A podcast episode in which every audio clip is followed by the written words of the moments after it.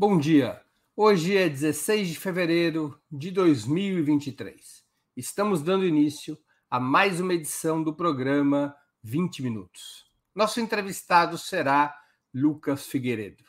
Jornalista e escritor, nasceu em Belo Horizonte. Foi repórter da Folha de São Paulo e colaborador da Rádio BBC de Londres, entre outras atividades profissionais.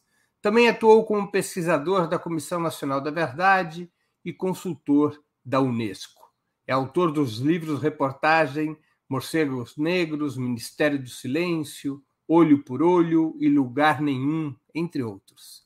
Ao longo de sua trajetória, tornou-se um dos principais pesquisadores dos arquivos da ditadura militar e da cultura política que ainda domina os quartéis.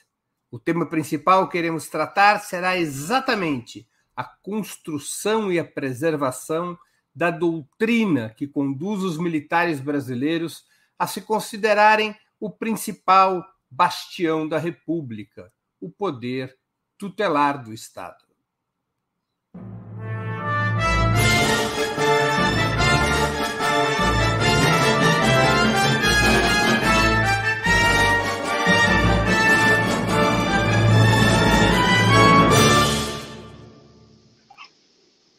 Bom dia, Lucas. Muito obrigado por aceitar o nosso convite. Uma honra ter sua presença no 20 Minutos. Obrigado a você, Breno, pelo convite. Lucas, com a transição à democracia nos anos 80, houve alguma revisão da parte dos próprios militares acerca do papel que eles jogaram entre 1964 e 1985 durante a ditadura dos generais?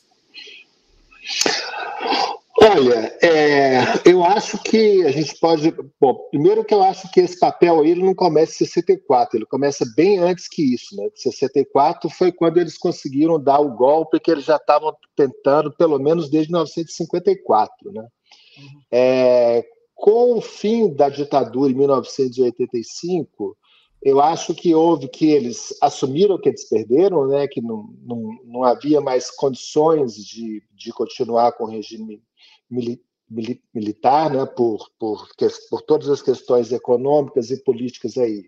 Eles tiveram que dar o braço a torcer, uh, que era preciso dar vez aos civis, mas eles, é, eles fizeram uma, um acordo, um pacto, né, com, na época com o Tancredo e com todos os civis que iam participar daquele, daquele governo, né, é, que foi muito bem sucedido. Então eles não foram, eles não foram obrigados a rever o papel deles, né? Houve um pacto ali de, vamos dizer, de boa vizinhança, né? Porque o maior pânico deles, dos militares, é que houvesse o que eles chamavam de de revanchismo, né, que houvesse alguma, alguma revisão do que, de, de todos os crimes, os graves crimes contra, contra os direitos humanos que ocorreram durante a ditadura, e eles, uh, e eles conseguiram muito bem travar essa, essa revisão, e com isso também conseguiram travar uh, o, o, o, o papel de tutela do, do poder civil, né? A gente tem que lembrar que é, se o governo Tancredo tivesse existido, seria um governo absolutamente tutelado pelas Forças Armadas, assim como foi o governo Sarney. Né? A gente tem que lembrar que o Sarney toma posse, né, quando, quando o Tancredo morre, que fica aquela dúvida jurídica de quem deveria tomar o lugar do Tancredo, se seria Ulisses ou se seria Sarney e isso se estabelece um grande debate, né? E, e, e, quem toma a decisão final é o general Leônidas Pires, né?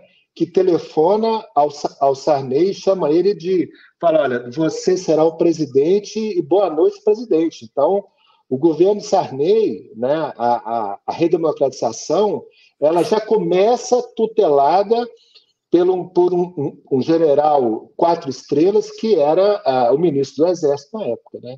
E de a lá para. A posse real do Sarney foi através de um telefonema do chefe do Exército. Exatamente, né? Foi ele, enquanto ali é, você tinha a turma que dizia que era Ulisses e a turma que dizia que era Sarney, entra um general na parada e com um telefonema ele, ele dá a sua leitura da Constituição e diz Sarney, é você, né? Quer dizer, é você e sou eu, né? Então foi assim que é assim que começa a nossa redemocratização. E aí eu acho que a gente tem que falar também, ô Breno, porque eu acho que o, os militares ficam muito com o papel de vilão nessa história aí, é, e o poder civil fica um pouco no papel de vítima. Né? Mas a gente tem que lembrar que, que, que o poder, que a redemocratização, é, ela, ela nasce com o poder civil já acovardado, né? E esse poder civil acovardado, ele vai se prolongar aí, vamos dizer, hoje eu acho que é o último teste que a gente está vivendo se vai haver uma quebra ou não, mas eu acho que o, a, a grande questão não é nem se os militares, se eles é, é, é, tiveram uma mudança ou não. A questão é: o poder civil obrigou o poder militar, é, a, a, está acima, a rever a sua posição? Eu acho que não muito. Quer dizer, você acha que a tutela militar que foi exercida pós redemocratização não teve muitas dificuldades em se impor junto ao poder civil? Dois lá. Olha, se, se, a gente for pegar cronologicamente, com Tancredo e Sarney, absolutamente não.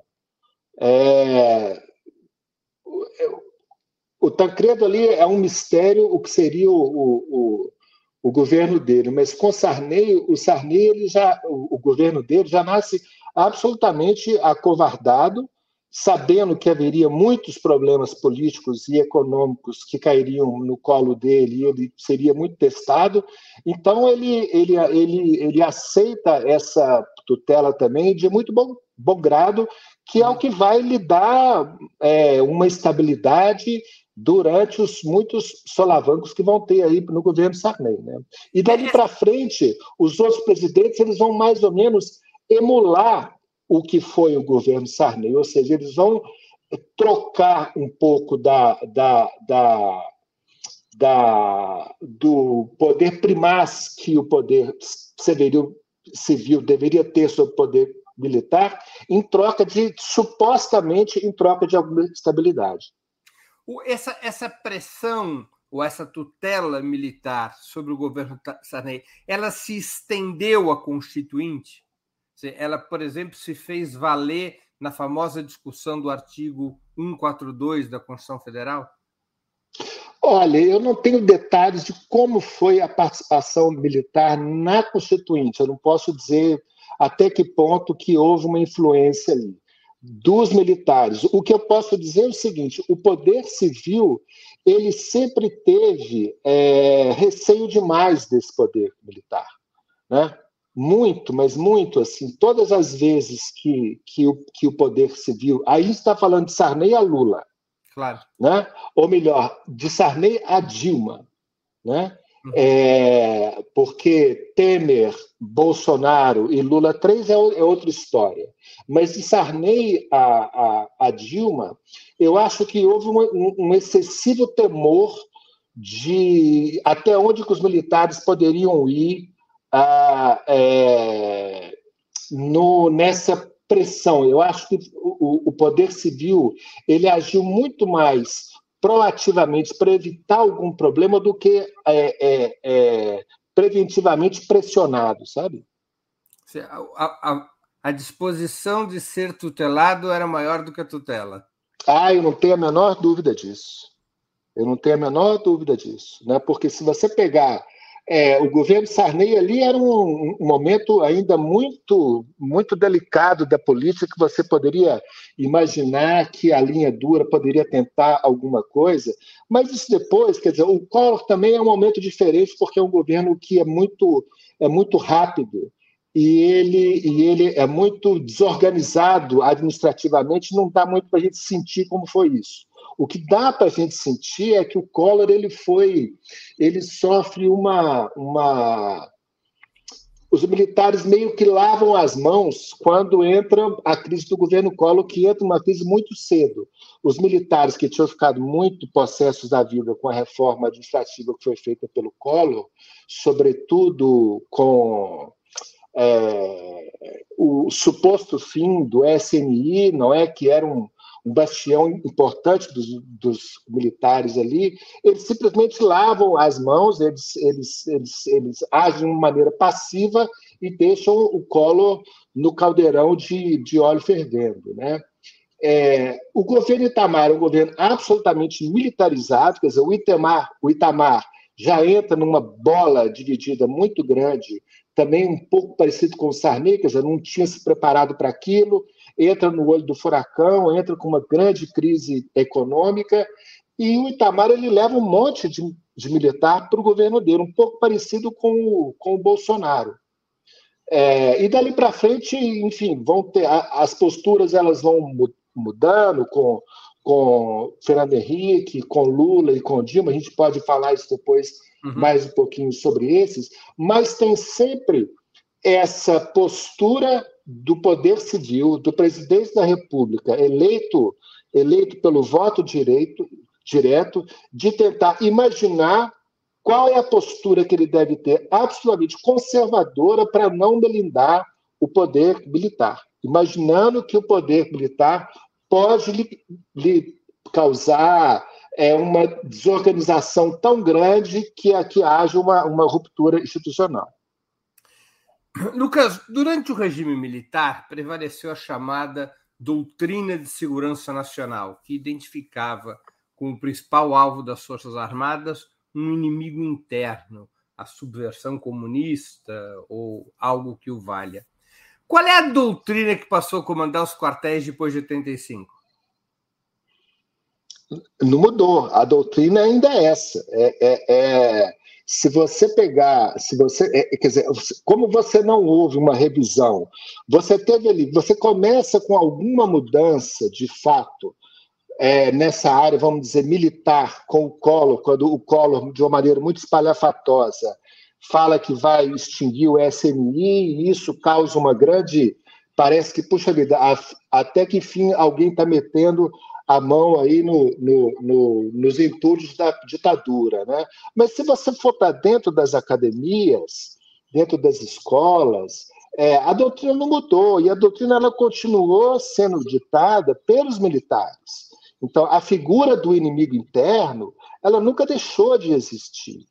Eu lembro que eu, eu, eu escrevi um livro sobre o serviço secreto chamado Ministério do Silêncio, uhum. que vai de 1927 até o primeiro, o, o primeiro governo Lula. O secreto é um órgão civil que hoje chama de inteligência, que hoje é a BIM.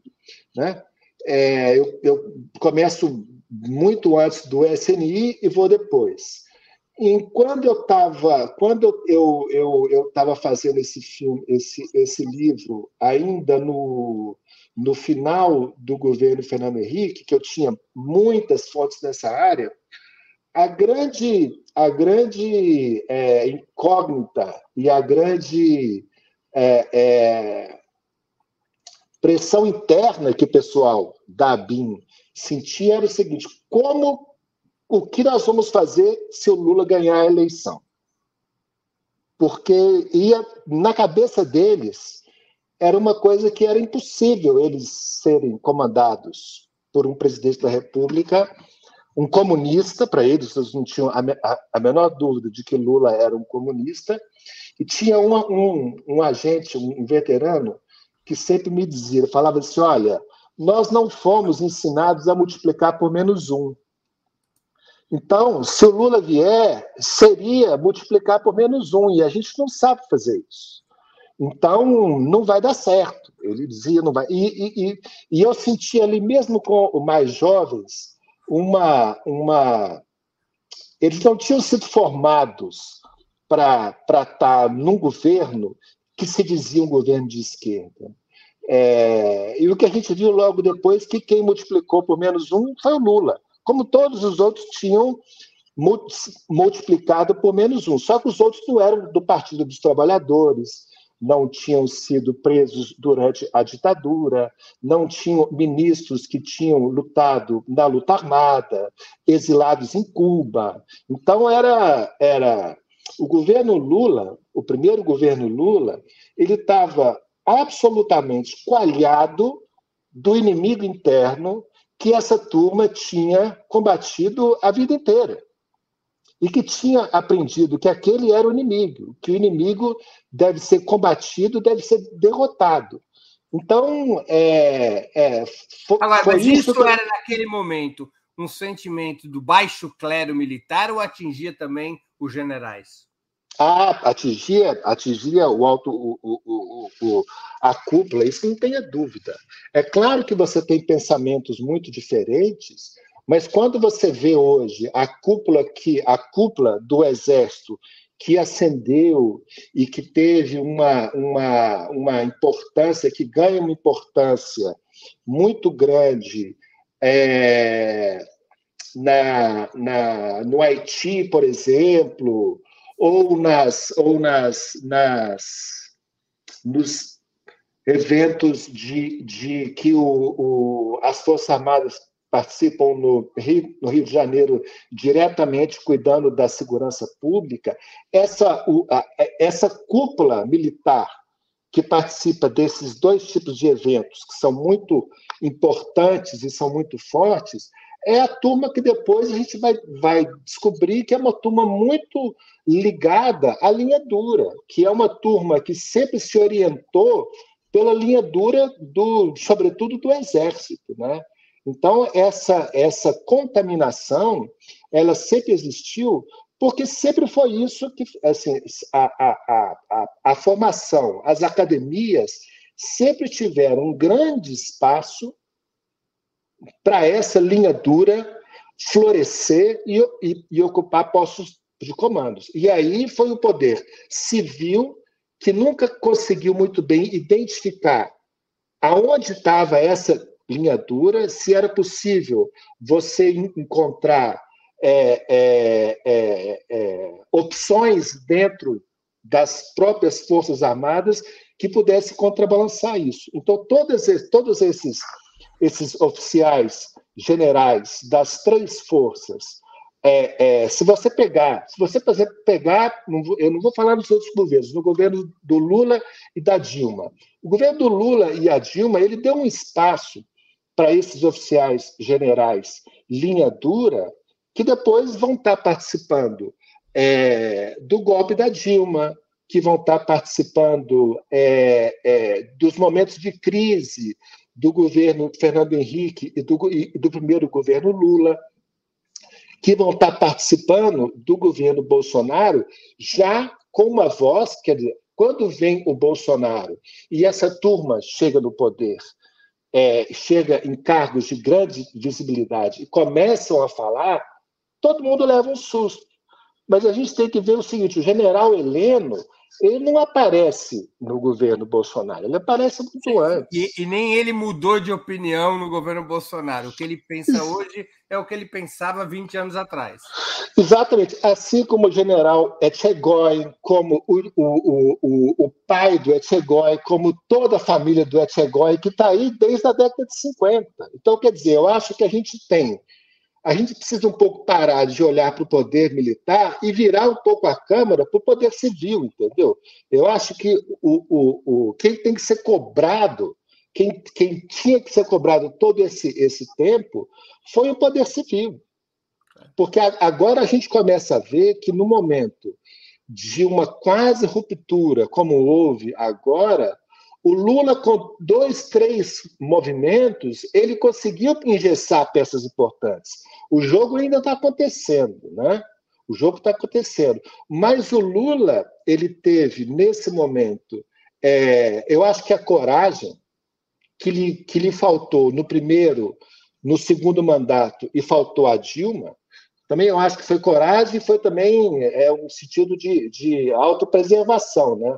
Ou ele se mexia ou ele era engolido, né? Porque estava a ponto de ser engolido.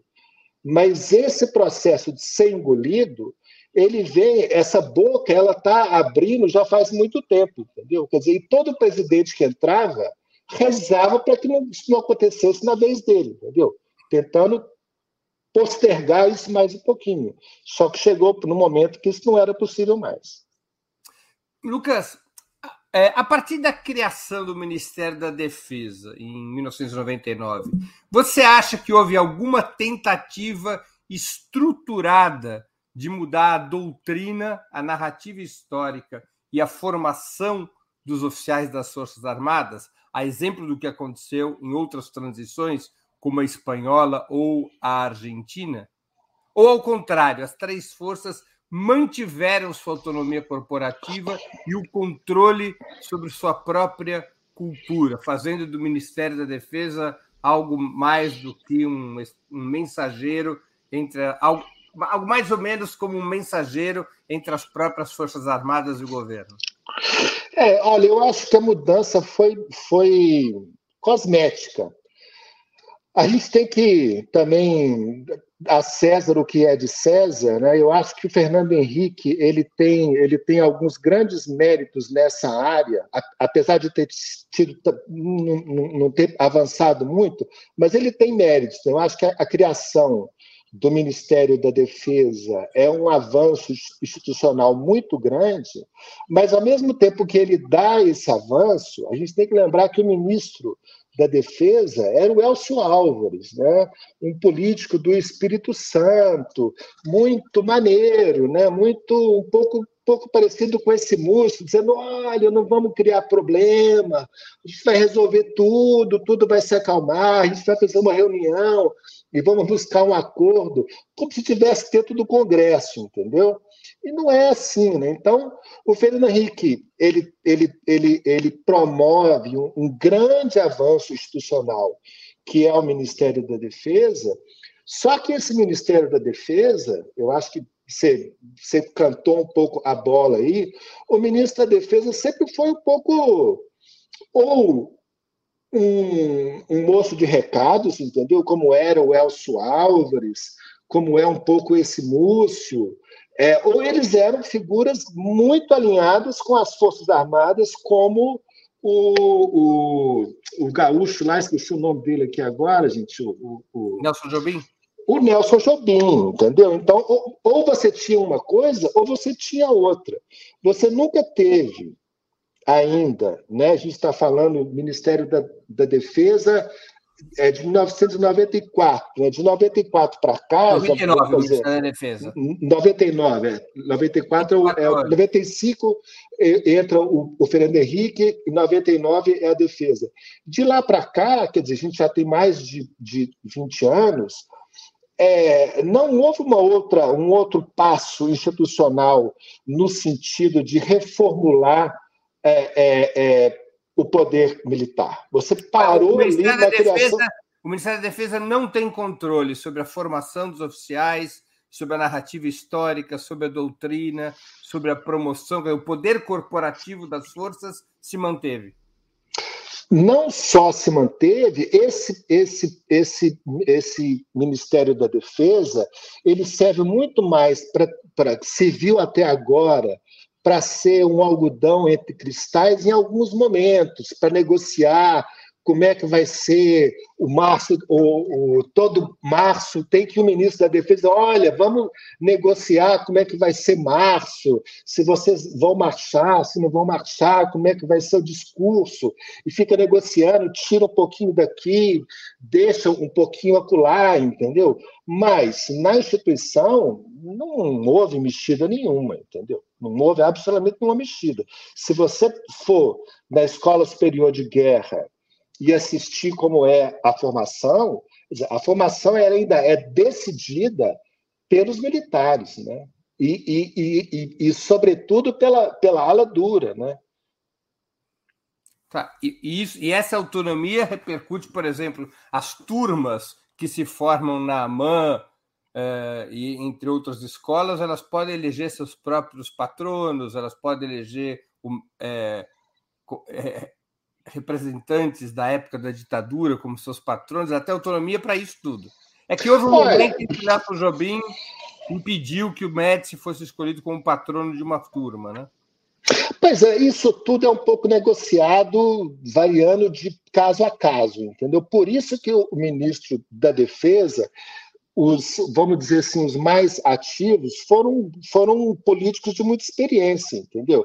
Porque é uma negociação, mas ainda muito na sintonia fina, né? Tudo bem, você pode impedir com que Médici seja escolhido patrono, mas aquele oficial que foi formado na MAN, ele foi, foi tudo bem, ele, ele pode não prestar continência ali à memória no Médici no dia da formatura, mas a formação dele está dada, entendeu? A formação dele é essa.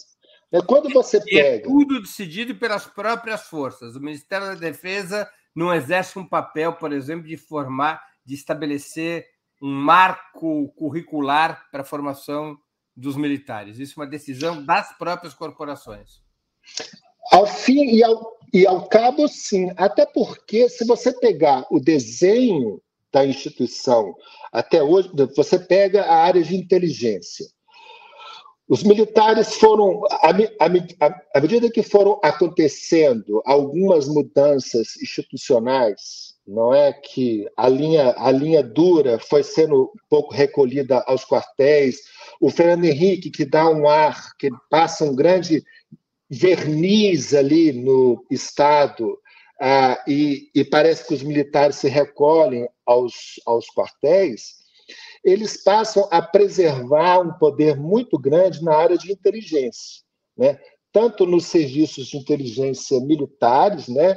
da Marinha, do Exército e da Aeronáutica, quanto ah, no serviço de inteligência civil, que hoje se chama ABIN. A ABIN, ela nunca, ninguém nunca disse para a ABIN o seguinte: olha, você é um órgão civil e você não deve ser gerenciado por um órgão militar. Né? Porque a ABIN, com raras exceções, ela, ela teve um comando de fato civil. Né? E, esse, e esse, esse, esse órgão civil que faz a inteligência interna, que é comandada pelos militares, você tem um espaço de, atuação institucional que ele, é, ao, ao fim e ao cabo, ele impede com que haja o fim da transição democrática. Porque você foi foi. A gente começa numa transição em 1985, que vai fechando um monte de torneira que estava aberta, mas começa a deixar núcleos é, que ficam que, que é, é, é, núcleos que vão ficando a parte disso, que é sobretudo a casa militar, que hoje se chama Gabinete de, é, é, Gabinete de Segurança Institucional, GSI, e a ABIN. Esses dois órgãos, eles concentram tanto poder, e aí não foram os militares que fizeram isso, né? foram é, os, os, os governos civis que deixaram esse espaço existir. Você deixou dentro de todos os, os, os, os, presidentes pós-85, um gabinete militar absolutamente é, agigantado nos seus, nos seus, nas suas missões, é, abarcando o que seria a inteligência civil e cuidando do inimigo interno. Então você tem um problema de origem. E a, a formação ela vai refletir esse desenho institucional. Quer dizer, enquanto você, se existe um desenho institucional se acredita-se que a BIM deve monitorar movimentos sociais e que a BIM deve ser comandada pelo Gabinete de Segurança Institucional, que é a Casa Militar, você precisa ter uma formação para é, para que esse órgão consiga cumprir a sua missão. Então, essa formação, que sempre aconteceu, ela reflete um desenho institucional. Claro. E com isso a formação fica é, determinada pela autonomia corporativa das próprias forças. Exatamente. Se você imaginar, eu, eu lembro que, que, no, que no início do, do governo Lula, eu peguei um documento da BIM é, sobre monitoramento de movimentos sociais. Se você lê esse movimento, esse, esse, esse documento, quer dizer, é um documento que poderia ter sido escrito 50 anos atrás, entendeu? Porque a missão da BIM é essa. A missão da BIM, até hoje, é monitorar os movimentos sociais. Entendeu? Enquanto essa missão, enquanto alguém disser para eles, olha, muito obrigado, mudou a pauta, vocês não precisam mais cuidar disso. Vai procurar balão chinês, entendeu? Vai ver. É, vai. Acho que assim, tem uma missão, entendeu? Tem algum agente externo na, é, na Amazônia que seja, que seja um problema para a nossa segurança. É, tem algum. Putz, tem algum agente da Venezuela aqui aqui dentro ou dos Estados Unidos, quer dizer, se, se, se você vira esse elemento que hoje está voltado para dentro, dizer, olha, cuida do que vem de fora, que já é grande coisa, entendeu? Isso já teria sido um avanço muito grande. Se você pegar as democracias sólidas que deixam o seu serviço de inteligência, um só serviço de inteligência, cuidar do externo e do interno, sabe quantas são? Nenhuma. Porque ninguém, ninguém, faz isso, entendeu? E o Brasil continua fazendo. Então, eu não, assim, a questão não é só do militar ser mal e ele ter uma formação é, de Rottweiler dentro da academia. O desenho é esse, entendeu? O desenho é esse. Enquanto você achar, enquanto você colocar o Rottweiler dentro da sua sala de, de, de, de jantar, entendeu? Vai continuar tendo bagunça porque é assim que é. Né? Então, eu acho que a cobrança Lucas, ela tem que eu, ser do tenho, Poder Civil. Eu tenho um casal de Rottweilers aqui, mas, é. eles ficam, mas, eles ficam, no quintal. Exatamente, é isso aí. Toda vez que eles entram em casa é realmente um problema. Então, eles, é. têm, que ficar, eles têm que ficar no quintal. Lucas, qual foi a repercussão da Comissão Nacional da Verdade nos quartéis, na sua avaliação. Muitos analistas consideram que esse teria sido um ponto de inflexão que levaria os generais a uma postura cada vez mais antipetista. Você concorda com isso?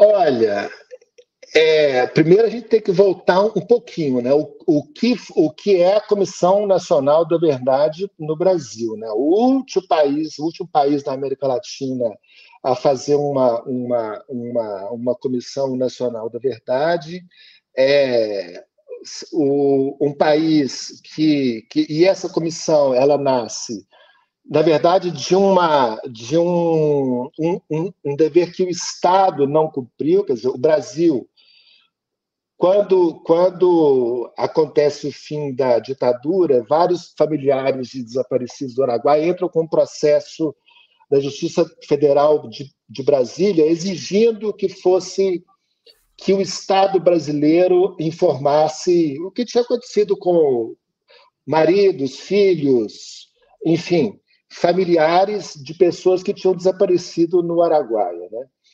Esse processo ele vai rolar durante muitos, muitos, muitos anos e a decisão, para azar do Lula, acontece no início do governo dele. O governo, o, Estado brasileiro é condenado a, a abrir as informações do que aconteceu com os desaparecidos políticos no Araguaia. Dá um, um final para essa história. O governo Lula, a, a, é, a Advocacia Geral da União, recorre duas vezes dessa sentença. É. Deixa eu fazer uma pergunta, perdão por te interromper. É, o governo Lula era obrigado a recorrer, que foi um argumento que se usou na época, que pela lei brasileira a Advocacia Geral teria que recorrer. É, Olha, eu acho que assim, eu acho que isso tudo é política. Né? Você pode recorrer e pode recorrer, né? Eu acho que de repente assim, se você quer ganhar, não, o governo Lula não queria entrar nessa, nessa parada, entendeu? O Lula, o Lula ele, ele ainda estava numa fase de evitar o, o, os grandes conflitos. Esse seria um, certamente um grande conflito, entendeu? Que o governo Lula não estava disposto a pagar para ver. Então ele recorre e depois ele ainda tem o azar de do o Estado brasileiro ser condenado na Corte Interamericana de Direitos Humanos, também na mesma linha de abrir o que tinha acontecido no Araguaia, porque você pode, é, em algum momento, é, o Lula poderia ter chamado ali as Forças Armadas e dizer, olha, alguma história tem que contar, entendeu? Alguma coisa tem que aparecer. Né? Mas evita-se, isso é um grande problema, porque isso era um grande tabu você mexer nessa área. E o Lula, de uma maneira é, é muito, muito é, criativa do ponto de vista político, ele investe na Comissão Nacional da Verdade, que é uma maneira de terceirizar essa obrigação que era do Estado. Entendeu?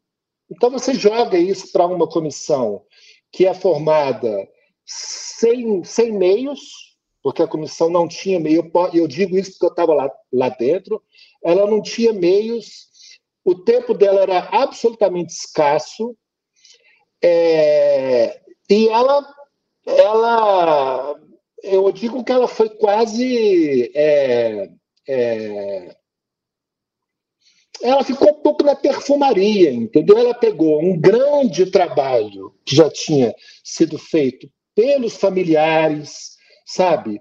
Até dentro do Estado, o trabalho que o Numário tinha feito, o trabalho que o Vanuc tinha feito, né? Você já tinha uma, uma produção de conhecimento do que tinha sido a repressão, quem eram os torturadores, qual era a cadeia e tal. Você chamou alguns personagens ali dentro da Comissão Nacional da Verdade, o Ustra, torturadores e tal, houve um certo constrangimento de você ter chamado isso, mas, ao fim das contas, a Comissão Nacional da Verdade ela cai como uma luva para os militares, entendeu? Porque tudo continuou do mesmo jeito, entendeu? Não houve, a Comissão Nacional da Verdade ela não trouxe à tona nenhuma verdade que já não era conhecida.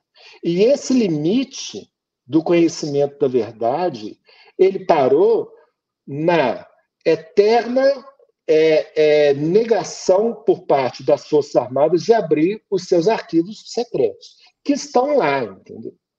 É, estão essa, lá. essa é a pergunta mesmo que eu queria te fazer. É, esses os militares alegam que esses arquivos teriam sido destruídos.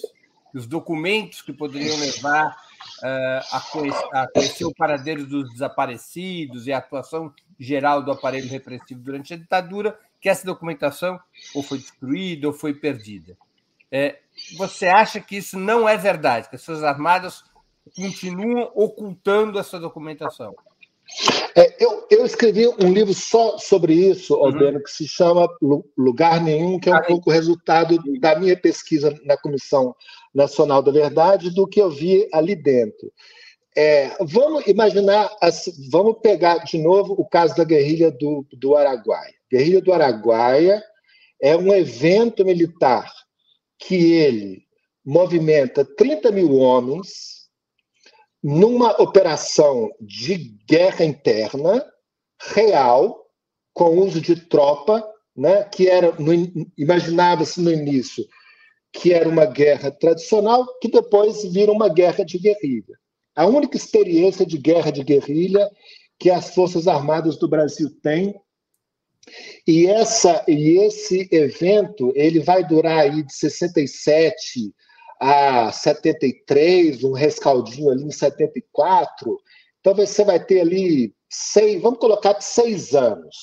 Você acha que as Forças Armadas vão destruir uma memória de um, de um exercício real, de, do único exercício real de guerra de guerrilha que eles tiveram? É claro que não, porque isso é, é como você imaginar todo dia que o Banco Central vai jogar todas as atas do, do, do, do o Conselho Monetário Nacional, vai esquecer tudo que fez, entendeu? Não vai, não pode fazer isso, entendeu? Porque essa é a, é a, é a, a, a, é a razão de ser das, das, das, das, das Forças Armadas. É, houve muita destruição de documento, e nesse caso, a destruição de documento ela tem que ser encarada como destruição de provas de graves crimes contra é, os direitos humanos. Então você não pode dizer, ah, mas olha, o arquivo foi destruído. Mas foi destruído quando? Por quem? Quem mandou, entendeu? Porque uma coisa é você destruir um arquivo. Para se destruir um arquivo, certamente isso gerou uma grande papelada. O que a gente viu na Comissão Nacional da Verdade é que muitas vezes os arquivos que foram destruídos, eles geraram uma papelada que dava para você descobrir o seguinte: qual era a cadeia de comando dessa destruição de prova. Tá. E isso, é, ninguém teve muito interesse de ir atrás. E você tem uma grande documentação, a gente pegou uma documentação valiosíssima, que foi cedida por um jornalista, Leonel Rocha, de microfilmes da Marinha, né, que mostram como que a Marinha, no, em, ali já, não me lembro mais agora, mas eu acho que é final da década de 70, quando ela já começa a ver que em algum momento é, as coisas vão, vão mudar. E eles começam a montar um, um, um, uma grande máquina de microfilmagens dos arquivos da Marinha. Arqui o, a, a Marinha tem, sempre teve o melhor arquivo é, sempre foi a que começou a fazer primeiro, sempre foi o, o mais eficiente. E, e o mais Marinha... eficiente serviço de inteligência também, né? E o mais, e um dos mais, e um dos mais mortíferos também, não é? é? A Marinha na década de 70 começa a dizer o seguinte: vamos microfilmar os nossos, os nossos papéis. Só o desenho dessa organização, assim, você, a gente pega assim, calhamaços desse tamanho, dizendo como vai ser feito, entendeu? E aí os, os, os primeiros anos dessa, dessa transformação do arquivo físico para o meio do microfilme, ela vai gerando resultados tão grandes, aí eles começam a pedir ajuda para o Banco do Brasil, ajuda para o CERPRO, ajuda para várias para empresas privadas, né, que eles não tinham experiência de microfilmar uma quantidade tão grande de coisas. E eles conseguem, em muito pouco tempo, microfilmar, eu não vou me lembrar mais, mas mais de um milhão de documentos. E eles põem isso tudo no papel, entendeu? A gente, a gente conseguiu pegar o desenho de como foi isso, mais um monte de papel que foi microfilmado. Então, de repente, você passa a ter o, um arquivo que ocupava uma sala inteira cabendo dentro de uma caixa de sapato. Aí você vai dizer para mim que você destruiu a caixa de sapato, entendeu? Com microfilme. Deixa eu fazer uma pergunta, Lucas. os governos Lula e Dilma poderiam ter feito mais do que fizeram para que essa documentação viesse a público? Que poderiam, poderiam, isso não tem a menor dúvida. O que eles poderiam ter feito além do que fizeram? Eu acho que eles, eles tinham que se fazer um pouco como foi feito uh, no, no, na Argentina, que é de chamar um, um, um, comandante por vez ali e dizer: olha, a história vai ser recontada. Na Comissão Nacional da Verdade, a gente, eu trabalhava num núcleo que procurava é, o dado negado. Então, assim, pela lei,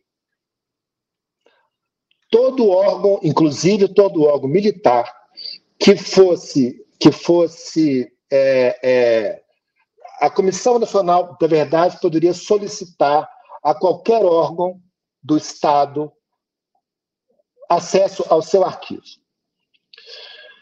Isso nunca funcionou com as Forças Armadas. Tudo que, tudo, tudo que se pedia às Forças Armadas vinha uma documentação dizendo: olha, veja lá, isso aí a gente não sabe, se perdeu, não existe mais. E o tempo todo você estava pegando coisas que mostravam que existiam sim, entendeu? É, essa cobrança que foi jogada dentro da Comissão Nacional da Verdade, que politicamente não tinha a menor condição de exigir isso das Forças Armadas, ela não foi feita dentro uh, do Palácio do Planalto, por exemplo. Em nenhum momento a Dilma e o Lula chegaram e dizendo: olha, alguma coisa vai ter que ser liberada, alguma coisa vocês vão ter que mostrar. se o comandante, quer dizer, agora o comandante do Exército, ele não resistiu e o Lula falou: amigo, pega o seu boné e chama o próximo, entendeu? Isso podia ter sido feito antes. Agora, é claro que a gente sabe que, o, que esse seria um momento delicado, entendeu? Que tanto a Dilma quanto o Lula tentaram evitar ao máximo. E agora, por força das circunstâncias, o Lula não pode evitar mais. E o Lula está jogando bem, entendeu? Mas ele, ele, ele, ele não tem mais escolha, entendeu? E agora, quando ele teve escolha, quando Lula teve escolha e quando a Dilma teve escolha, eles optaram pelo não confronto. Dentro da Comissão Nacional da Verdade, eu estava retomando aqui, eu trabalhava dentro de um setor que, buscou, que buscava o dado negado, ou seja, a comissão pedia para o Exército tal dado, o Exército respondia não tenho. A gente tentava, por outros meios, descobrir se esse dado existia onde que ele estava. A gente chegou a várias situações que indicavam é, aonde tinha arquivo, onde esse arquivo estava e como que podia, é, como que o, o que precisava de ser feito para poder ter acesso a esse arquivo e essa informação não foi usada, entendeu? Agora, você imagina, seria uma decisão muito delicada, quem que ia lá na unidade militar, como hoje a Polícia Federal vai, né, numa operação de busca e apreensão, quem ia fazer isso dentro do Exército? Eu não sei quem ia fazer. Agora, eu sei que não foi feito, entendeu? Eu sei que a gente tinha informação. E isso foi uma, uma coisa que foi era, era a, a, nossa missão, levantar isso. A gente levantou, ofereceu, isso foi para a comissão, isso foi para o Palácio do Planalto e isso não gerou nada. Então, ou seja, esse, esse é, é claro que o, o meu papel aí não é de avaliar qual seria a repercussão política, se teria sido bom ou teria sido ruim fazer isso. Mas o fato é que esse confronto não houve. Ainda assim, os militares revelaram, e algumas vezes publicamente, sua inconformidade com a Comissão Nacional da Verdade. O episódio Etchegoin, ele era general da Ativa e ele faz uma carta pública contra a Comissão Nacional da Verdade, por exemplo. Ainda assim, houve inconformidade dos generais com a Comissão Nacional da Verdade. Sim, porque, é, na verdade, é o, é o inimigo interno. Né? Quer dizer, mesmo porque o poder civil sempre cedeu, ele sempre é, abaixou a cabeça e ele sempre se sujeitou ser tutelado pelas Forças Armadas. E as Forças Armadas, elas, mesmo tendo essa vitória política, elas sempre quis mais, entendeu? Então, por exemplo, esse medo do revanchismo, apesar de não ter tido revanchismo nenhum, entendeu? Pelo contrário, né? Mas esse medo do revanchismo, que é uma coisa também que, que, a, que, que a grande liga dentro dos quartéis, né? Porque você tem gente hoje que está que está lutando por essa memória da, da, ditadura, sem ter vivido isso dentro dos quartéis, né? porque essa geração é, é isso aí. Você tem você tem o general Heleno, que estava lá com o Silvio Frota, quando o Silvio Frota tenta peitar o, o, o, o, o Geisel, né? mas é uma geração que já está no final da linha. Né? Agora, você, você tem um espírito de corpo que rejeita qualquer tentativa de mexer nessa área, mesmo que seja uma tentativa de perfumaria, entendeu? Mas só do fato de você dizer que você vai eventualmente recontar a história, é quando você pega, por exemplo, o relatório da Comissão Nacional da Verdade, ali não tem uma linha que tenha sido escrita que a gente já não soubesse, entendeu? Deixa eu perguntar uma coisa. Durante os governos Lula e Dilma, Lula 1, Lula 2, Dilma 1, Dilma 2, os militares puderam comemorar o 31 de março? Olha, é, Também, eu acho que de alguma forma, sim. Eu, o, o, talvez algumas vezes publicamente, outras não, né? porque também o Brasil é muito grande. Né? Se você pensar ali, o 7 de setembro, no Forte Apache, que é como é conhecido o quartel-general do Exército lá em Brasília, onde estavam acampados aí a turma que desceu para o Congresso, cada ano era um ano, entendeu? Cada ano era uma negociação diferente. Agora, quando eu estava na Comissão Nacional da Verdade, é, eu, eu passei, eu estava com uma fonte minha da área, da área de inteligência. Porque eu estava tentando, conversando com ele, exatamente tentando identificar um, um, algum arquivo que tivesse sido escondido e tal. Ele, ele falou assim: Eu vou te levar para dar uma volta. Aí ele me levou para dar uma volta no setor militar e nós passamos em frente ao CIE, Serviço de Inteligência do Exército. Isso foi no ano da graça de 2013, 12, não me lembro, alguma coisa assim. Mas, enfim, era um aniversário e tinha uma faixa no CIE escrita assim, uma, essas faixas de pano pintadas, igual a gente vê aí aos, aos milhares na rua, parabéns ao CIE pelos X anos de bons serviços prestados ao Brasil, entendeu? Isso quando a Comissão Nacional da Verdade estava existindo. Quer dizer, o CIE, que tinha funcionado como uma máquina de moer carne, entendeu? que tinha matado, que tinha desaparecido com corpos, que tinha perseguido, que tinha feito diabo a quatro, que tinha produzido um arquivo gigantesco, que nunca cedeu esse arquivo, durante o governo Dilma, ele pôs essa faixa, entendeu? Então, assim, você pode dizer, ah, não comemorou um ano, mas pôs a faixa lá no outro. Quer dizer, existia uma.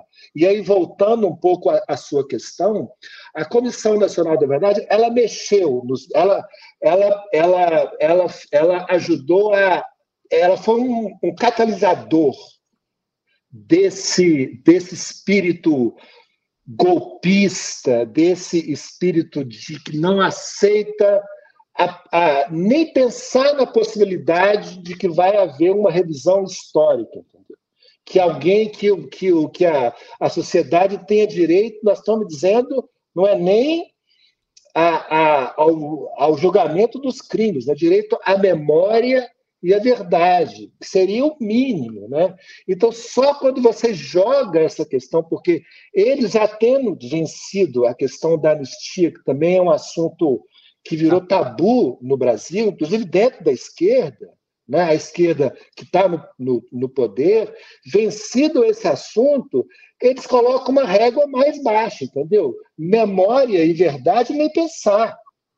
E essa régua só vai descendo, entendeu? E aí quando você, aí quando chega a memória, a verdade que eles falam, essa comissão ela não é legítima, por isso, por aquilo, por, por aquilo outro, é porque os militares estão radicalizando cada vez mais, entendeu? E vai, vai dar, vai desaguar nesse governo Bolsonaro e nessa postura de, de afronta, que eu acho que ali o, o Twitter do, do Vilas Boas é o momento da virada, né? mas essa, esse caminho ele está sendo percorrido durante muito, muito tempo. Então, arredondando, a Comissão Nacional da Verdade magoou, magoou sim, e serviu como esse catalisador. Agora, se você for analisar, a Comissão Nacional da Verdade foi a melhor coisa que poderia ter acontecido é, para as Forças Armadas, porque para a história, né, a, a, a revisão da anistia, isso não, não conta, mas para eles o, o, o, direito à memória e a verdade que eles são contra também já já está não, não tem mais o que o que olhar entendeu? você não tem mais que entrar nessa área de investigar crimes é, cometidos na ditadura porque isso também já passou a Comissão Nacional de Verdade já teria feito o seu trabalho entendeu quando a gente sabe que não fez Antes de passarmos às últimas perguntas, eu vou aqui fazer um intervalinho comercial. Queria pedir que vocês contribuam financeiramente com Opera Mundi. Há seis formas de fazê-lo. A primeira é a assinatura em nosso site, operamundi.com.br barra apoio. A segunda é se tornando membro pagante de nosso canal no YouTube. Basta clicar em Seja, Mem Seja Membro e escolher um valor no nosso cardápio de opções. A terceira é contribuindo agora mesmo com o Super Chat. A quarta, contribuindo com o Super Sticker. A quinta, através da ferramenta Valeu, valeu demais, quando assistindo aos nossos programas gravados. E a sexta, a sexta forma de contribuição é através do Pix. Nossa chave no Pix é apoia.operamundi.com.br. Eu vou repetir nossa chave no Pix apoia.operamundi.com.br. O jornalismo de Opera Mundi, comprometido em colocar a verdade acima de tudo, depende do apoio dos seus leitores e espectadores para se manter e se desenvolver. Escolha uma das formas de contribuição, uma dessas seis formas de contribuição, ou mais de uma, e se engaje na batalha democrática de fortalecer a imprensa independente. Queria contar também uma novidade: nós temos um grande brinde pronto para todos os assinantes do site e aos membros e para os membros pagantes do canal de Opera Mundi no YouTube. Quem já é assinante ou membro pagante do canal, ou novos assinantes e membros uh, uh, receberão no dia 24 de fevereiro um link exclusivo que dará acesso ao curso Contando Histórias PT 43 anos de luta do historiador Walter Pomar. São seis episódios absolutamente imperdíveis para contar a história do principal partido brasileiro. Trata-se de uma produção entre Ópera Mundi e a ELAP, Escola Latino-Americana de História e Política. Portanto, assinem o site, então sejam, inscrevam-se como membros pagantes do nosso canal no YouTube e vocês terão acesso a este curso contando histórias o PT, 40, PT 43 anos de luta de Walter Pomar. Lucas, na sua opinião, Jair Bolsonaro trouxe as Forças Armadas de volta ao palco principal da política ou foi ao contrário? As Forças Armadas teriam cavalgado o ex-presidente para retornar ao caminho, ao comando do Estado pela via institucional, seguindo os passos do que alguns analistas chamam de doutrina Vilas Boas. Olha, eu acho que um pouco dos dois, entendeu? É aquela história quem veio primeiro o ovo ou a galinha. É, quem, quer dizer, quem se serviu de quem ali, é um se serviu do outro, né? Mas esse, essa, quando você pega o cronograma, a cronologia, é, isso era uma, era uma escalada que estava acontecendo, entendeu? Quando você tem lá no governo Dilma ah, os problemas com o Etchegói, os problemas com o, o, o, general Heleno, o Mourão, né, falando muito já naquela época, você tinha ali, você tinha um avanço. Né? Primeiro o seguinte, as Forças Armadas nunca aceitaram o PT no poder, nunca. Como não aceitam até hoje, entendeu? Nunca aceitaram. Então, assim, foi, de certa maneira, uma ingenuidade do PT imaginar que existe qualquer possibilidade de, de, de, de, emular o pacto do Tancredo, entendeu? Que tinha sido emulado por todos os outros, que tinha sido emulado de uma maneira muito eficiente pelo Fernando Henrique, e o, e o PT tentou emular, o, o PT no poder tentou emular isso, que foi uma grande ingenuidade porque os militares nunca engoliram o PT, entendeu? Imagina engolir um, um ministro, chefe da Casa Civil, que tinha se treinado em Cuba.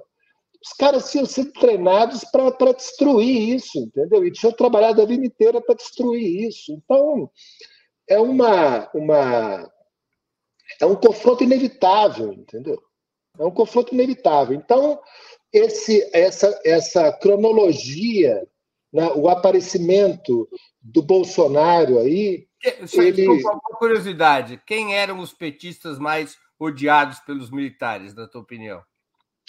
Ah, sobretudo aqueles que, que, que tiveram, por exemplo, eles muita, muito, muitos militares acreditavam que o Zé Disseu, por exemplo, tinha sido um, que tinha tido uma participação na, na, na, na guerrilha incrível, sendo que não, na, a verdade histórica não é essa, né?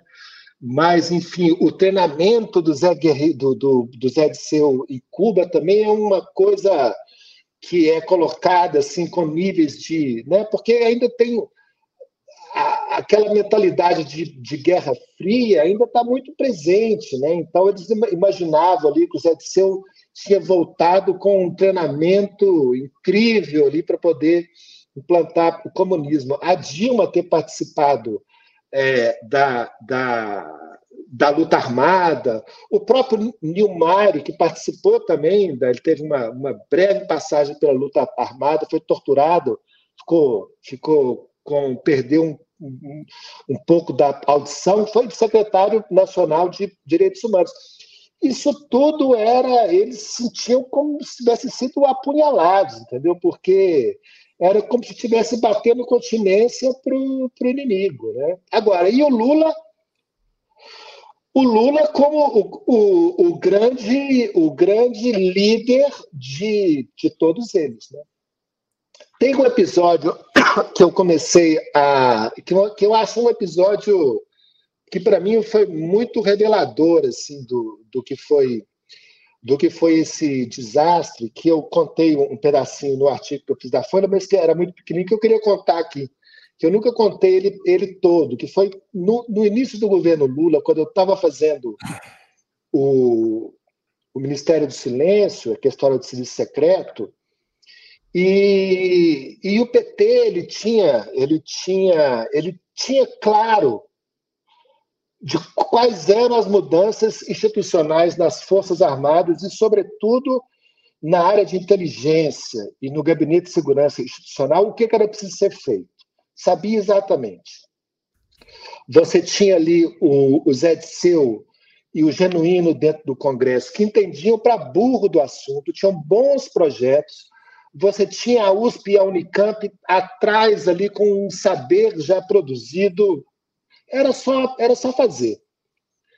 E o governo Lula entra e, e não acontece nenhuma mudança, entendeu? Não, e eu queria entender por que, que não, não tinha tido nenhuma mudança. É, e eu tive uma, uma entrevista com um, com um ministro do, da época do chamado Núcleo Duro do governo Lula, que tinha participado da transição militar, e falei: olha, ministro, eu queria entender por que, que vocês não mudaram. Vocês, vocês já têm um, uma, uma, um, um projeto para essa área, institucional, e vocês sinalizam que não vão mexer nisso, e mais do que isso. O Lula, quando entrou, ele, como ele fez agora, ele manteve, ele chamou comandante do Exército, comandante da Marinha, comandante da Aeronáutica, os primeiros colocados de todas as forças, o, o primeiro da fila, né? Os mais antigos. O mais antigo, é, entre os, os, quatro estrelas, né? É, no Estado-Maior das três forças, o número, o segundo mais antigo. Mais do que isso, o, no primeiro governo do Lula, o Lula deixou como chefe da ABIN a Marisa Delisola, que era chefe da ABIN no governo Fernando Henrique, que tinha sido é, instrutora na escola é, do Serviço Nacional de Informações, do SNI. É, mais de 80%, isso está falando de governo Lula, mais de 80% dos quadros de comando na BIM eram oriundos do SNI. O chefe do Departamento de Operações do, do, da BIM do Lula, Gersi Firmino da Silva, ele não só tinha sido do SNI, como ele tinha participado da, da, da, das operações contra, contra a, a, guerrilha do Araguaia. Ele era o chefe, do, o departamento de operações é o departamento da maldade, entendeu? É onde se faz tudo. E eu disse isso, eu falei esses nomes todos para o ministro. Olha, fulano, fulano, fulano. Por, por, por, que, que vocês não mexeram? Né? Aí ele fez um discurso dizendo: olha, isso o governo devia ter, sei lá, nove meses, oito meses, alguma coisa assim, antes do primeiro ano. Ele dizia: olha, é, a gente acha que a gente vai enfrentar sérios obstáculos, vai vir uma tentativa de golpe, de algum tipo de golpe, algum tipo de des desestabilização, algum, alguma coisa haverá para tentar tirar o Lula do poder. Então a gente a gente quer ser, num primeiro momento, muito ortodoxo. Então a gente está colocando o Palocci na fazenda e a gente está fazendo mais ou menos essa operação Palocci também com as Forças Armadas. A gente não quer nenhuma sinalização, a gente não quer que eles imaginem que a gente vai dar um cavalo de pau. Eu disse, olha, é um raciocínio, vamos dizer, é, é, ele tem a sua lógica, né? Ele, ele, a gente pode pensar que isso tem alguma lógica. Mas eu disse para ele, olha, na, em relação a, a BIM e aos militares, eu posso dizer que não vai funcionar, entendeu? Já posso dizer para o senhor, não vai funcionar. É, ele dizia, não, mas a, a BIM está muito, tá muito, é, tá muito desaparelhada, aquilo está muito desorganizado. Eu falei, ministro, eu tenho, eu fico impressionado se eu falar isso comigo, porque ah, basta um homem com uma chave de fenda que põe esse governo de, de, de, de, de nu. Que falou: olha, mas você está me, você tá me, me, me, me, me colocando medo falando isso. Eu falei assim, mas eu estou com medo do senhor imaginar que não é assim, né? Dizer, a BIM, com essa turma toda subordinada ao GSI, que era a Casa Militar, quer dizer, chegou, estava todo, tava todo, tava todo mundo lá, né? E aí, bom, eu queria entender qual era a lógica. Anotei ali a lógica e voltei para finalizar o meu livro. Poucos, eu não me lembro se foram semanas ou se foram alguns meses depois, mas pouco tempo, eu recebo um recado desse ministro se eu podia voltar a falar com eles. É claro, posso voltar. Aí eu voltei e quando eu chego lá, ele já com uma cara mais grave, assim, falou assim: repete para mim tudo aquilo que você disse, porque a ficha está caindo. Porque tinha acabado de acontecer o caso Valdomiro Diniz, que tinha sido o primeiro grande escândalo do governo Lula, que ali foi um momento que as coisas começaram a a serem testadas, entendeu? Que você tem ali Valdomiro Diniz, um assessor do então ministro é, chefe da Casa Civil, Zé Disseu, o ministro supostamente mais importante do governo, mais poderoso do governo, que ele é ele é gravado com uma conversa que su, su, sugeriria é, cobrança de propina de um bicheiro. Então, a gravação com da conversa do Valdomiro com o bicheiro é feita pelo bicheiro, pelo, pelo Carlinhos Cachoeira, no escritório do Cachoeira. Mas tem uma outra gravação que é do Valdomiro, assessor principal, um dos principais assessores do ministro-chefe da Casa Civil. Quando o Valdomiro vai ao aeroporto de Brasília, e o, o, o Valdomiro vai ao aeroporto de Brasília, para no saguão de, dos passageiros, senta num banco, depois vem alguém, eles conversam um pouco e tem uma troca de pastas. Igual em filme, né? O Valdomiro sai com a pasta do, do outro e o outro sai com a pasta do Valdomiro. E isso também veio a público. Isso foi com menos, porque era, não, era menos sensacional para a imprensa do que foi o áudio lá do, do, do, do Valdomiro com o Cachoeira. Mas quando você vê as imagens em bruto, o, o, o Valdomiro, o, o Valdomiro Diniz, desde a chegada dele no aeroporto de Brasília, ele está sendo seguido pelas câmeras da Infraero. As câmeras elas vão fazendo assim, ó, com o Valdomiro Diniz. E à medida o, o táxi para, o Valdomiro desce, ele vai entrando. À medida que ele vai mudando de zona, muda de câmera. e a Câmara começa a seguir o Valdomiro, tá aonde ele vai, entendeu? Ou seja, aquilo já estava armado há muito tempo. E esse ministro me disse: olha, agora está caindo a ficha, porque a gente já tem elementos para que comprovam que aquela gravação feita com as câmeras da Infraero teve a participação do Serviço de Inteligência da Aeronáutica e da ABIN. Então, assim, isso estava na cara que ia acontecer, entendeu? E aconteceu. Como tinha acontecido com o Fernando Henrique no grampo do BNDES, que também, quer dizer, que foi um dos momentos onde o Fernando Henrique foi mais testado ali do ponto institucional. Ali poderia ter acontecido alguma coisa. Também foi gestado dentro desse núcleo GSI ABIN, entendeu? Aliás, o Gersi Firmino da Silva, que foi chefe de departamento de operações da ABIN, o departamento da maldade do Lula, ele tem uma participação nessa, nesse episódio das fitas do BNDES.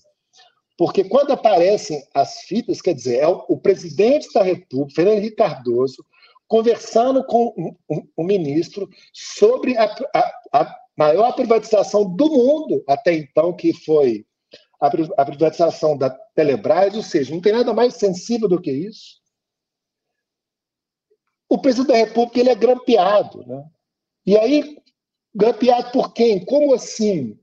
Aí o ministro-chefe do Gabinete de Segurança Institucional, Alberto Cardoso, disse: ah, a gente achou a fita debaixo do viaduto. Recebeu uma ligação anônima, recebeu e, e uma pista. Quem foi buscar a fita debaixo do viaduto? Gersi. Foi ele. Entendeu?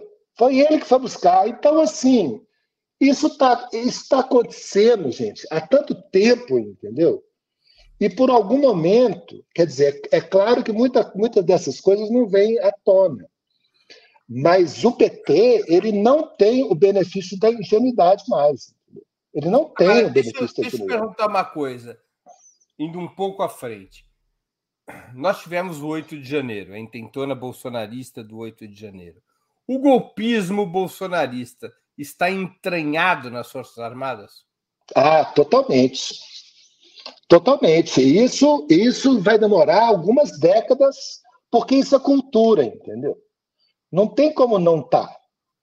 Entendeu? Assim, não existe. Eu acho que você pode, assim, se você colocasse, em vez do Múcio, a Mário Tereza de Calcutá, ou sei lá, Nelson Mandela no Ministério da Defesa, ou o sujeito, ou o político mais hábil do planeta, e você encontrasse um general que fosse um, um, um exemplo de, de democrata para ocupar o comando do exército, isso não desmonta uma, uma cultura que foi gestada durante 70 anos, entendeu? Quer dizer, isso vai demorar muito tempo. Porque enquanto você não entrar nas academias e desmontar a doutrina de segurança nacional, enquanto você não acabar com a figura do inimigo interno, porque hoje, por exemplo, você tem lá o Ives Gandra, ele dá aula na ESG até hoje, entendeu? Enquanto você tiver uma formação do conscrito que chega ali com 18 anos, ele começa a ouvir aquela coisa, entendeu? E termina o general Heleno, para você desmontar isso, vai demorar muito tempo. Então, eu acho, eu acho que tem alguns passos. Primeiro é encarar que é preciso reformular essa cultura. Segundo, encarar que é preciso fazer mudanças institucionais urgentes, como já parece que agora já começou a ser feito, né? tirar a BIM, que é o órgão militar, da subordinação de um órgão, a BIM, que é o órgão civil, da subordinação de um órgão militar, que isso era uma aberração. A Parece que final... do GSI vai para a Casa Civil. Vai para a Casa Civil. Quer dizer, isso aí é o, é o primeiro passo. O segundo passo é você reformular absolutamente o Gabinete de Segurança Institucional, que virou um gigante, entendeu? O Gabinete de Segurança Institucional tem que voltar a ser a casa militar, uma coisa reduzida, pequena, né?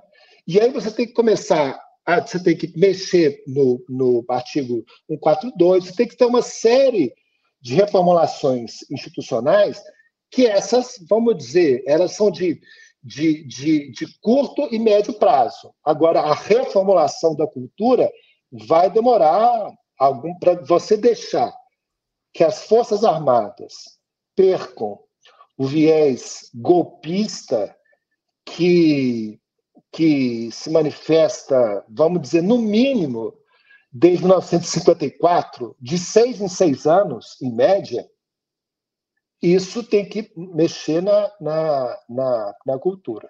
Então, assim, se você tiver um Múcio como ministro da Defesa, isso não vai acontecer, entendeu? Então vai demorar 250 anos. Quero te fazer uma pergunta que aborda isso.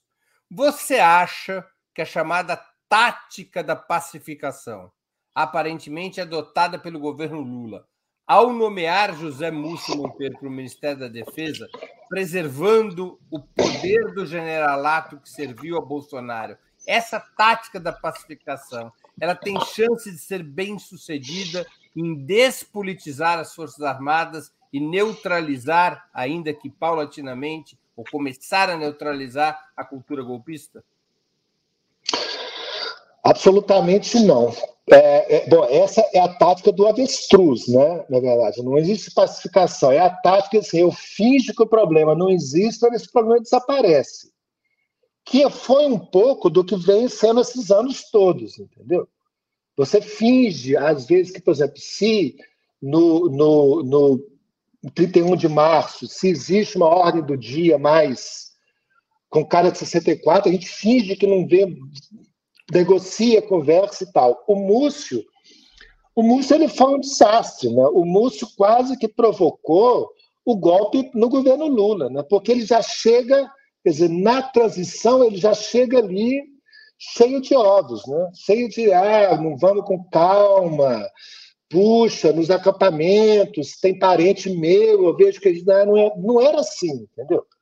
Era um núcleo radical golpista que estava sendo é, é, é, alimentado, sobretudo pelo exército, pelo, pelo, pelo, pelo, pelo comando em Brasília e pelo comando do, do exército, e o Múcio fingiu que não, que não via, entendeu? E ele quase leva uma bola nas costas, quer dizer, o Múcio quase acaba na cadeia.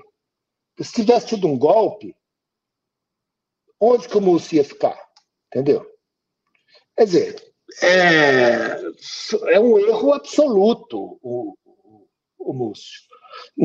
Enquanto o Múcio continuar, não, não existe nenhuma possibilidade de você ter uma real mudança. Agora, eu acho que pode ser que.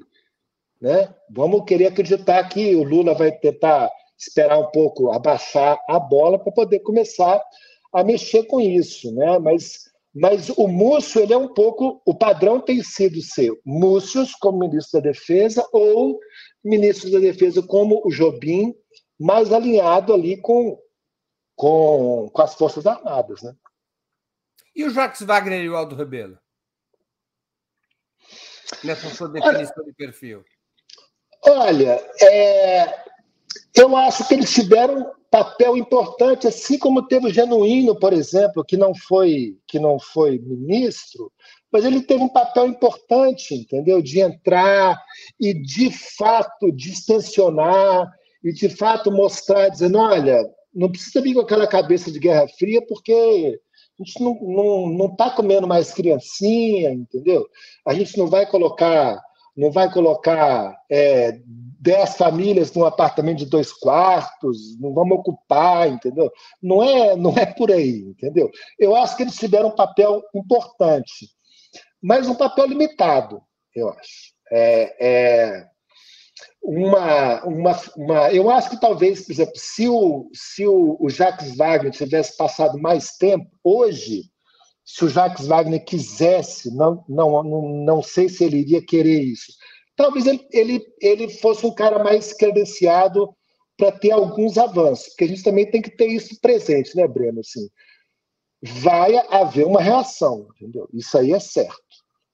Toda então, vez que tentar mexer, e essa reação ela pode não ser direta, como foi o Vilas Boas, como foi o, o general Heleno, a reação via serviço de inteligência, que está também muito, muito é, corrompido pelas Forças Armadas, essa é muito perigosa, porque são ações de sabotagem que são muito, que tem uma capacidade de desestabilização muito grande. Então, quem for fazer alguma coisa tem que estar disposto a entrar numa, num terreno que vai ser é, pesado. Né? Caso o presidente Lula resolvesse desencadear uma reforma militar, incluindo a revisão do artigo 142 da Constituição Federal, adotando medidas que alterassem a promoção e a formação dos militares, as medidas que você mesmo elencou ao, há, pouco, há pouco tempo na nossa entrevista, o país correria riscos institucionais? Os militares poderiam se levantar contra essa possível reforma ou, novamente, o medo de que isso aconteça é mais forte do que a chance de que isso possa ocorrer? Olha, eu acho que do ponto de vista político, eu estou entrando numa esfera onde eu não, não, não sou a pessoa mais abalizada para falar, mas eu acho que do ponto de vista político, no dia 9 de janeiro, o Lula tinha todas as credenciais para começar a mexer, entendeu? Porque naquele momento, vamos imaginar que o Lula troca o ministro da Defesa, né? troca o comandante do Exército, manda prender o comandante do Planalto, que, aliás, ninguém dessa área está tá na mira do Xandão. Né? O Xandão está ali no cara do relógio. Aparentemente, no, no... é outra questão. A investigação sobre o 8 de janeiro, no que, refere, no que se refere aos militares, em várias entrevistas que eu já pude fazer, a conclusão é de que ela está a cargo dos militares, do Ministério Público Militar e da Justiça Militar, que deve ter condenado ao longo da sua história quantos generais? É, pois é, exatamente. Né? aí eu acho que também você pode criar, como você criou, né, as figuras, os ustras da vida, né? O torturador, o major, o capitão, sempre indo um pouco mais para baixo. Né? Quer dizer, a cadeia de comando nunca subiu muito. Né? Então, assim, é, eu acho que do ponto de vista político, nesse momento, faça, fizesse o que fizesse o Lula, eu acho que não que os militares não teriam força para uma reação, vamos dizer, ortodoxa, entendeu? Quer dizer, ocupar, de, de fazer o que o, o, o, o, comando, o comando militar do Planalto fez, que foi de colocar tanque e duas fileiras de militares e falar com, com a polícia do Distrito Federal, dizer não entra aqui, entendeu? Isso já no governo Lula, já depois de ter acontecido tudo que aconteceu, né? Eu acho que uma coisa como essa, que foi assim, isso foi é, o quase golpe, entendeu? Isso foi o quase golpe, porque já de, depois do que tinha acontecido ali. Há, há crimes aí de obstrução de justiça, de insubordinação do comandante do Exército em relação ao seu superior imediato, que é o ministro da Defesa, e assim por diante. Exatamente. É. Então, eu acho que uma atitude, é, vamos dizer, radical como essa que aconteceu, estamos falando depois da invasão do Supremo, do, do, do Palácio do Planalto e do Congresso. Né? O comandante militar do Planalto coloca dois blindados duas fileiras de militares e dizendo: aqui ninguém mexe, não vai prender ninguém. Né? É, uma atitude como essa, a partir do dia 9, eu acho que não seria possível mais. E, aliás, muito graças, eu acho, ao Flávio Dino, que, que dá uma segurada ali, que peita, e ao interventor de, de, de da, da segurança em, Brasília. Você houve alguns momentos ali em que o poder civil se fez valer e os militares, dizer, o Lula trocou o comandante e tal, mas parou num certo momento, entendeu? Mas eu acho que se ele prossegue, eu não vejo clima. E até porque as Forças Armadas já estavam muito divididas e aquela coisa, depois que você faz um golpe, você faz o quê com com esse golpe, né? Qual é a e, e o, o, o, dia seguinte do golpe qual é? Né? Então, eu não acho que teria consequência. Agora, tenho absoluta certeza que teria consequências via serviços de inteligência civil e militares com processos de sabotagem, entendeu? O que foi um pouco né, o que a gente viu acontecer muito todos esses, esses anos aí. Isso certamente ia acontecer, eles não iam, eles não iam comprar de barato uma, uma reformulação mais profunda é, é, dentro das, das fileiras militares. Mas eu acho que. Retomando o... a tua conversa com o ministro do governo Lula 20 anos atrás, sem fazer essa reforma, o perigo, o jacaré continua sendo criado dentro do tanque? Olha, 20 anos atrás eu não tinha a menor dúvida disso, porque eu, eu conhecia. Eu, eu agora eu estou conhecendo já a quarta geração de agentes do, do, do serviço de inteligência e militares. É, conheço um pouco o que eles pensam, o, como que eles funcionam, a cultura. 20 anos atrás eu tinha certeza que não ia dar certo. Depois, como eles, porque eles foram ganhando terreno, né? Ano a ano eles foram ganhando terreno, eles foram ganhando terreno no Lula.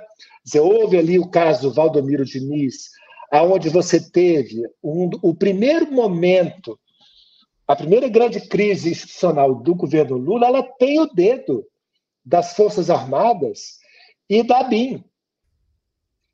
E não aconteceu nada. E vai, vem uma escalada. Depois tem o, o, o, general Vilas Boas. Depois tem todo o que aconteceu no governo Bolsonaro. Depois tem o que aconteceu na, na, no, nesses primeiros dias do governo Lula. Eles estão ganhando terreno, entendeu? Se você pensar que isso é uma guerra que está aí há mais de 70 anos, é, eles estão ganhando terreno. Eles, ou eles estão recuperando terreno. O governo Lula agora fez algumas é, manobras, eu vou dizer até ousadas, assim. Trocar o comandante. Isso era uma coisa que, se você falasse para o Lula uns anos atrás, seria impensável. Agora, eu acho que se não mexer mais profundamente, é, Aí é, é, o poder civil, não necessariamente o Lula. O poder civil ele vai ser engolido. Eu não tenho a menor dúvida disso, porque esse é o, é o, é o, é o que está se desenhando, entendeu? A, a boca do bicho ela está se abrindo. Lucas, nós estamos chegando ao fim da nossa conversa e eu queria te fazer duas perguntas que eu sempre faço aos nossos convidados e convidadas antes das despedidas. A primeira é qual livro você gostaria de sugerir aos nossos espectadores. A segunda, qual filme ou série poderia indicar a quem nos acompanha? Olha, livro tem uma, uma coleção que eu li recentemente, que é O Brasil Republicano, que é dirigida pelo Jorge Ferreira, que é uma coleção, eu acho muito interessante. Eu, eu muita coisa, sobretudo da, da de Getúlio para cá, que eu que eu achava que eu conhecia. Essa série ela, ela tem, ela é feita de artigos é, de acadêmicos é, excelentes, assim, cada um na sua área, né? Então, a, além de você ter um rigor acadêmico e daquilo que tem de mais moderno dentro da academia hoje, sobre dos mais variados assuntos, eles, eles contam as passadas, eles contam o golpe militar, eles compram eles contam o AI-5, eles contam a queda, a queda do, do o suicídio do Getúlio, a crise que gerou o suicídio, enfim, toda a história do Brasil republicano com detalhes do, do dia a dia que são muito saborosos. Então, é como se fosse uma novela acadêmica de altíssimo nível. Então, a gente pode, a gente tem, é muito fácil de ler, muito, você se sente ali dentro dos, dos eventos que são detalhes que eu desconhecia e, ao mesmo tempo, é de um nível acadêmico excelente. Filme ou série? E filme é, é um filme chileno que eu vi há pouco tempo no MUBI, que chama é, A Casa Lobo, que eu achei sensacional, que é uma, uma Na verdade, é uma animação de massinha e papel machê muito interessante de uma história de uma menina que foge de uma colônia religiosa radical alemã no Chile e se refugia na casa de uns lobos, de três lobos. É, aí parece que vai virar um pouco a história dos três porquinhos, e, e aí essa casa ganha vida e vai virando um pouco meio o que parecia um conto de fadas, uma história de terror. Mas é um, um filme muito bonito, a animação é sensacional e ela mostra muito o inimigo, o inimigo que está do lado de fora da nossa casa, o inimigo que está do lado de dentro da nossa casa e o inimigo que está dentro da gente. É um filmaço, filme chileno. No MUBI, tem no MUBI. No MUBI, na plataforma MUBI. Isso. Lucas, quer indicar alguma série ou é filme apenas? Não, vamos, vamos ficar por aqui. Um filme. Lucas, eu queria agradecer muito pelo teu tempo e por essa conversa tão informativa, tão pedagógica. Muito obrigado por ter aceito nosso convite. Obrigado a você, Bruno. Um grande prazer, viu? Também adorei. Um grande abraço. Também agradeço a todos e todas que assistiram a esse programa, em especial aqueles e aquelas que puderam fazer contribuições financeiras ao nosso site e ao canal de Ópera Mundi no YouTube. Sem vocês, nosso trabalho não seria possível e não faria sentido. Um grande abraço a todos e a todas.